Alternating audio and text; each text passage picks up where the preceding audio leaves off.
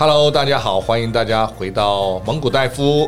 我们要延续上一个阶段的一个话题哈，那他想问的一个问题，这个呃，如果呃面试的时候，人家问你你的职业规划是什么，对，对不对？那我通常都都都说了，这个一定都是比较 HR 啦，或者是部门主管会问的，嗯、高阶主管一般比较不会这么问。那你知不知道人家为什么这么问？嗯。我自己觉得应该是想了解你对公司的忠诚度到底有多高。对的，嗯，你讲的太好了。那为什么他要了解你对公司的忠诚度呢？嗯，因为毕竟要招一个人进来，然后培养他，也是需要花不少资源跟心力吧。所以可能也是想确保说，这个员工未来会持续留在公司，继续为公司创造价值。对，对啊。其实每个公司我都刚刚讲过嘛，公司找我们进来是做什么？两个重点：解决问题、创造价值。两对嘛，这两个嘛。所以呢，那这跟你的职职业规划有没有关系？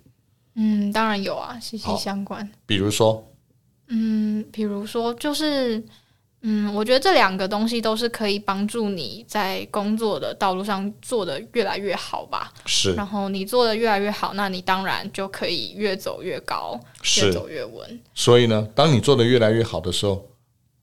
你的职业规划是什么？嗯，你的意思是会重新改变吗？还是人家会越越来越重用你嘛？哦，是，对不对？对，哦，越做越好，一定是会会被受重用嘛。嗯，所以跟他进来要问你的时候，你的职业规划有没有关系？嗯，好像不大，对，不大。说真的，不能说没关系，但绝对是不大，嗯，对不对？确实。所以当他问这个问题的时候，再确认你的忠诚度。所以。那你觉得怎么回答会比较好？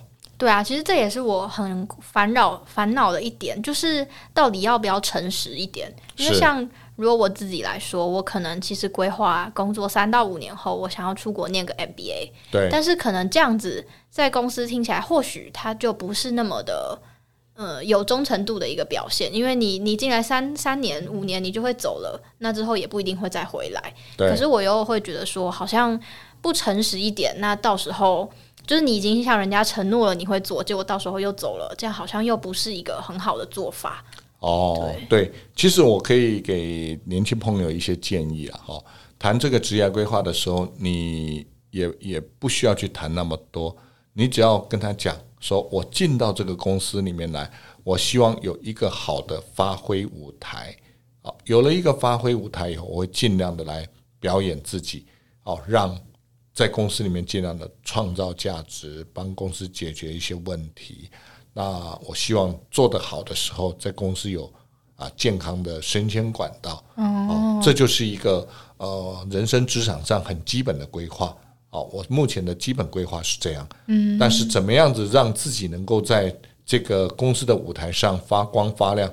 我相信我自己要学习的地方很多。嗯，但是我相信我能够传递的价值也很多。啊，我想这是相辅相成的。啊，学习的过程，公司要我呃承担更多责任，一定会要我呃具备更多技能嘛。这一段要公司来帮助我成长。嗯，但是在我既有的技能底下呢，我一定会传递、创造更多的价值给公司。我觉得这是我们一个上班族、一个专业的经理人应该要做的一件事。嗯，当你这样回答的时候，就是一个非常有分寸、有想法。也能够明确谈到重点的一个一个说法，嗯，你觉得这样对不对？对，同时又不会说好像没有表现出自己的忠诚度。是、嗯、是，那至于你未来要不要去读书什么，那个那个是你的想法跟计划，不一定要讲。哦，好，三年后的事，Who knows？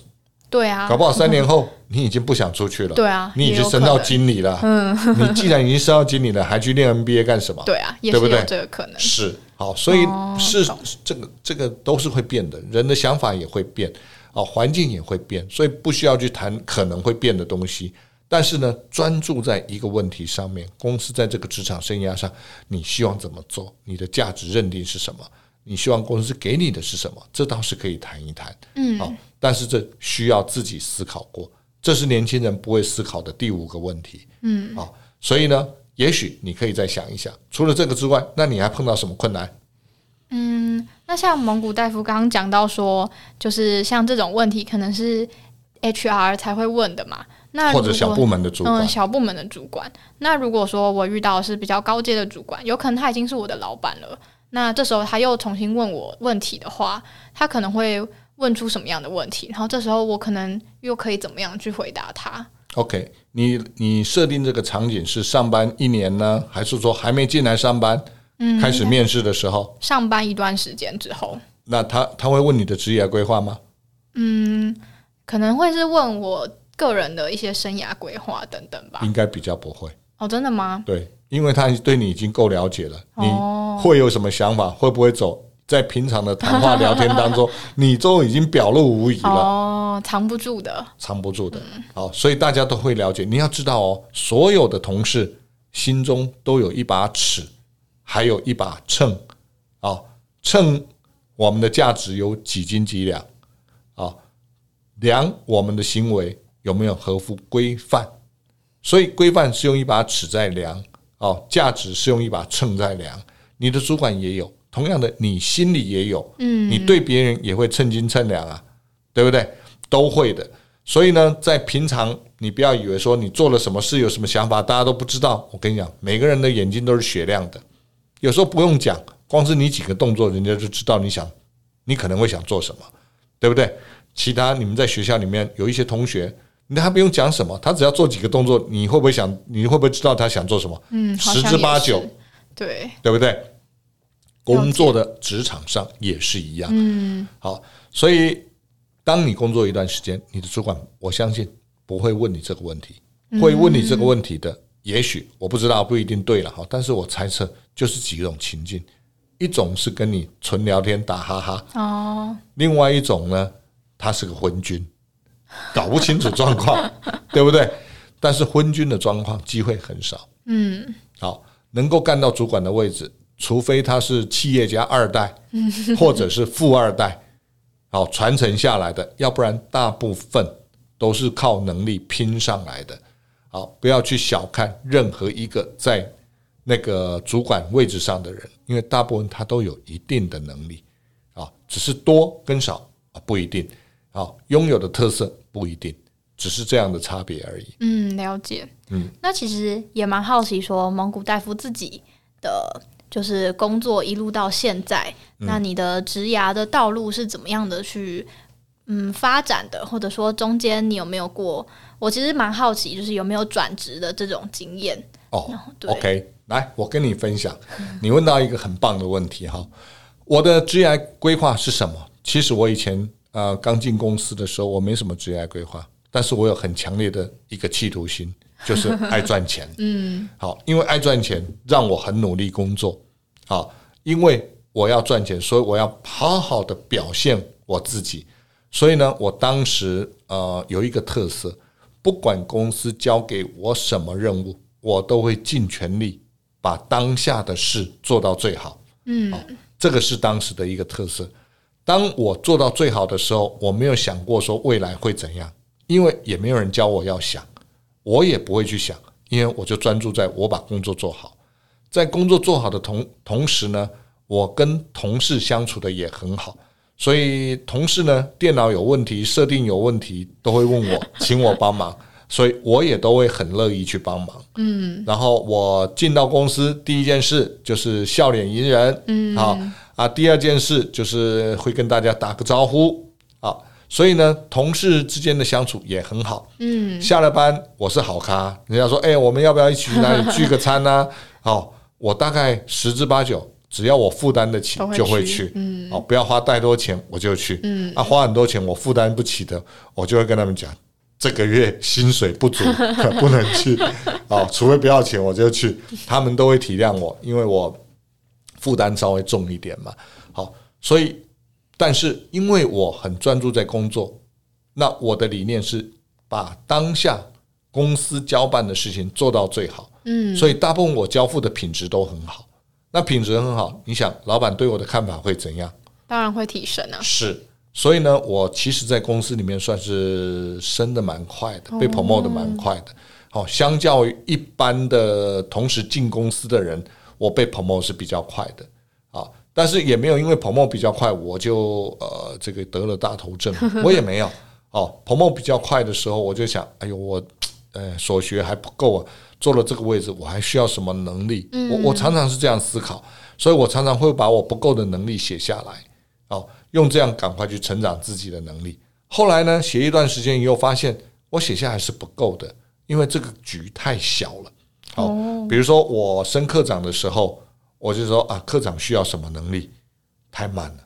好，所以我那时候就开始思考，我怎么来提升我自己。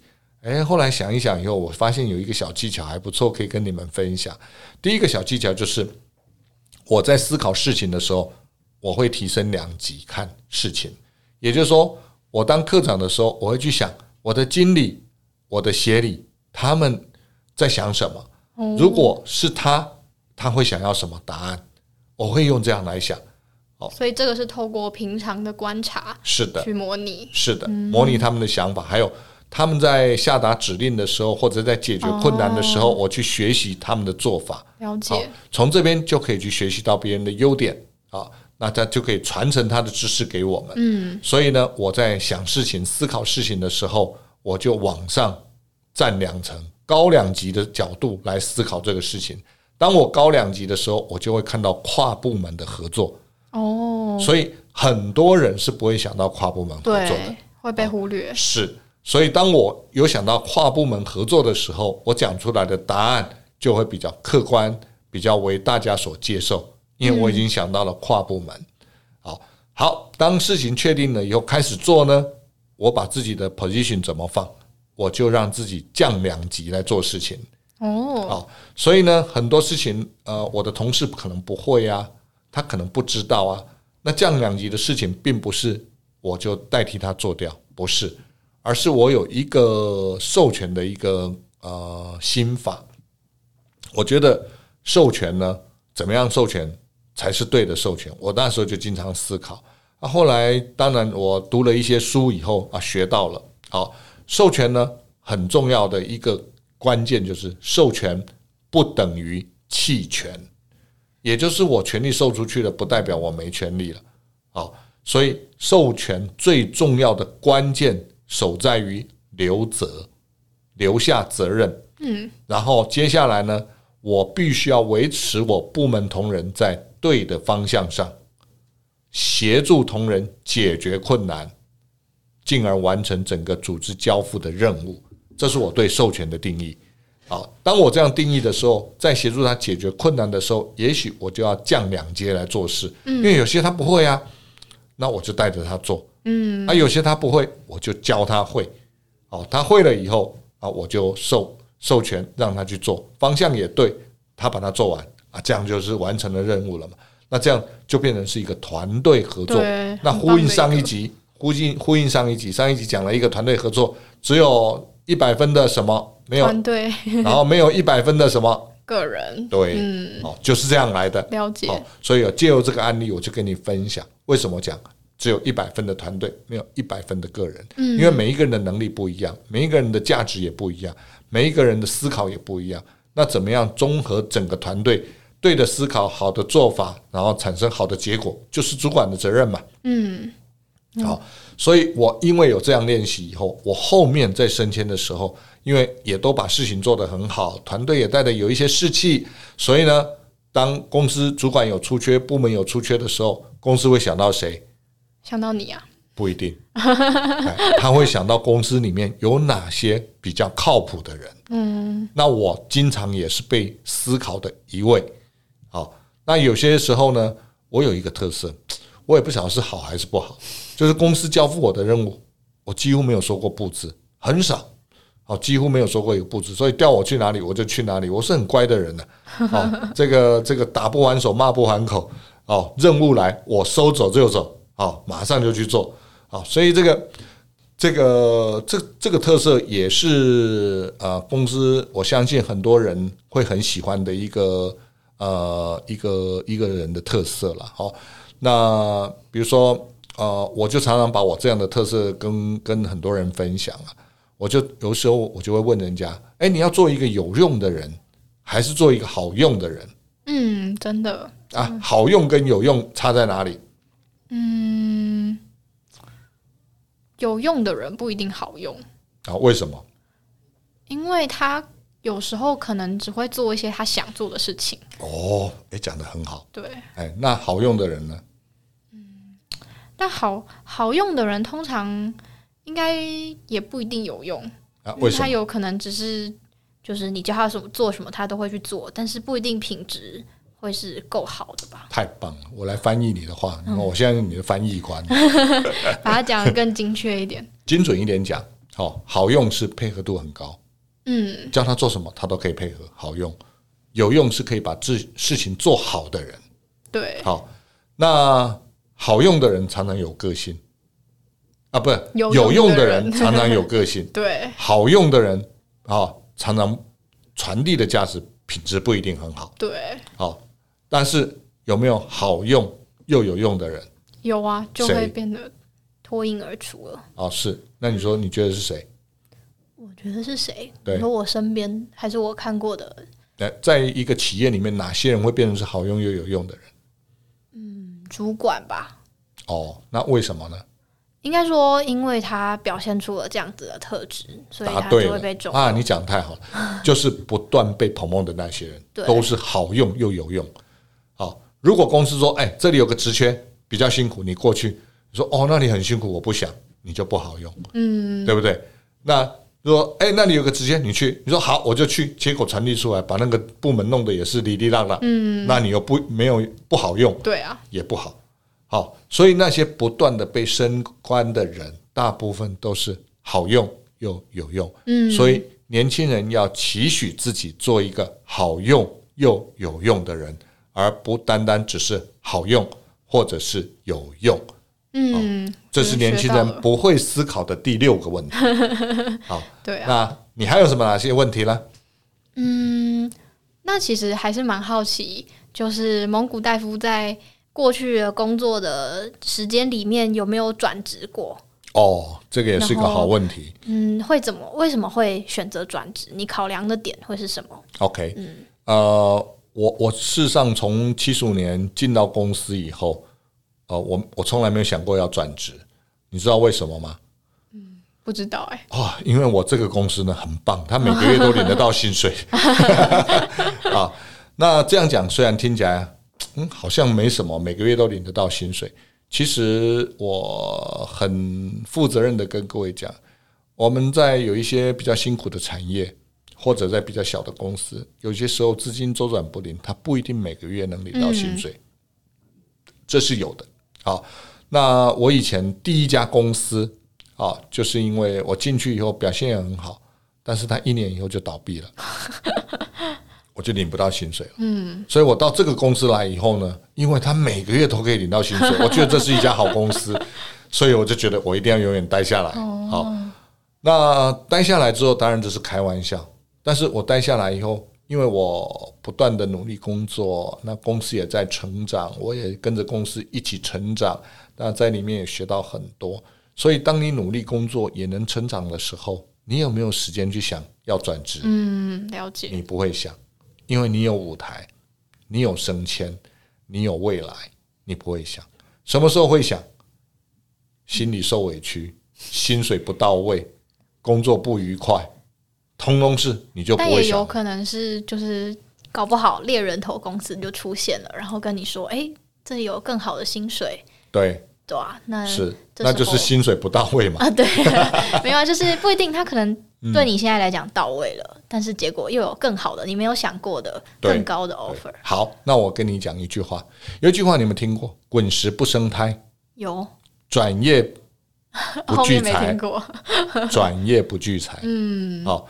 其实呢，猎人头公司给你 offer 的都是一个比较高于现在哦月薪的一个薪资，好，那是现在。对，那年薪可能也会增加一点。嗯，但是到那边以后呢，你永远要记住一一个概念，人家要你的，你要人家的钱，人家就要你的什么？